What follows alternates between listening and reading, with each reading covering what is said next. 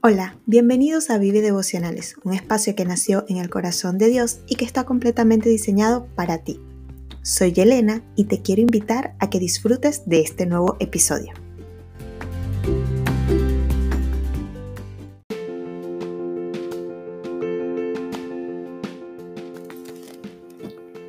Bienaventurados los pacificadores, porque ellos serán llamados hijos de Dios.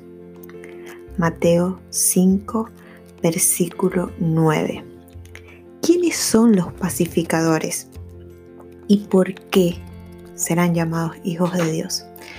Si nos ponemos a, pensar y, buscando significados de, de la palabra pacificador, quiere decir aquel que reestablece la paz en un lugar. Es decir, los pacificadores son puestos en lugares de conflictos, en lugares donde hay problemas que resolver, donde hay situaciones que resolver. Em, así que aquellos que serán llamados hijos de Dios son los que están en medio del conflicto, en medio de la guerra, en medio del problema más grande y pueden restablecer la paz de Dios en ese lugar. Recordemos que la palabra de Dios dice que la paz de Dios sobrepasa todo entendimiento y esa paz que sobrepasa todo entendimiento es aquella que va a guardar nuestro corazón. Entonces, la pregunta es, ¿estamos realmente viviendo en la paz que sobrepasa todo entendimiento, que sobrepasa toda lógica humana? Esa paz que, supera toda circunstancia, que, que está por encima de toda tormenta, de todo conflicto. Tenemos que pensar si realmente estamos viviendo en esa paz y si estamos restableciendo esa paz en el lugar donde estamos. ¿Dónde te colocó Dios en este tiempo? ¿Qué estás haciendo en este tiempo?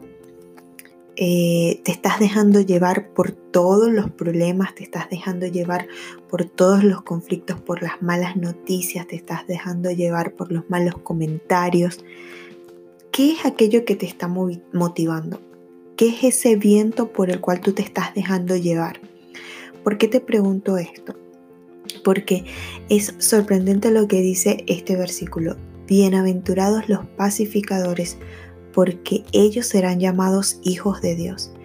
Todo aquel que se llame hijo de Dios, todo aquel que se identifique como un hijo de Dios, tiene que ser un pacificador, tiene que restablecer la paz, tiene que ser de esos que, que defienden la paz. Y la paz, como, como dije al principio, y la paz que sobrepasa todo entendimiento va a guardar tu corazón. ¿Cuáles son los pensamientos que están rondando en tu mente? ¿Esos pensamientos son pensamientos de bien o son pensamientos de mal? Entonces tenemos que empezar a, a evaluar nuestros pensamientos. Tenemos que empezar a evaluar a qué le estamos dando lugar en nuestra mente. Porque recordemos que la paz de Dios sobrepasa todo entendimiento, toda lógica humana, sobrepasa todo lo que podamos pensar, todo lo que podamos vivir.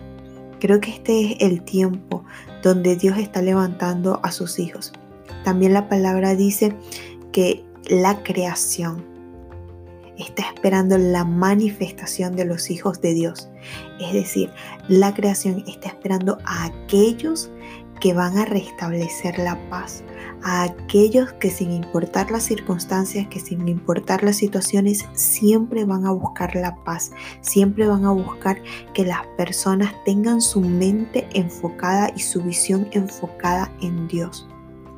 Siempre van a hacer que la gente mire y voltee hacia la cruz. Estamos haciendo esto en este tiempo.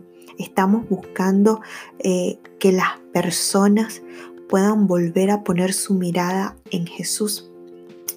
Te vuelvo a hacer esta pregunta. ¿En qué lugar Dios te ha puesto hoy? ¿Estás restableciendo la paz allí?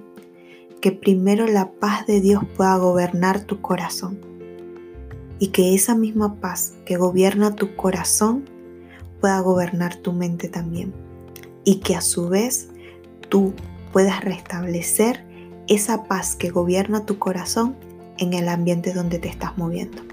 Dios te bendiga.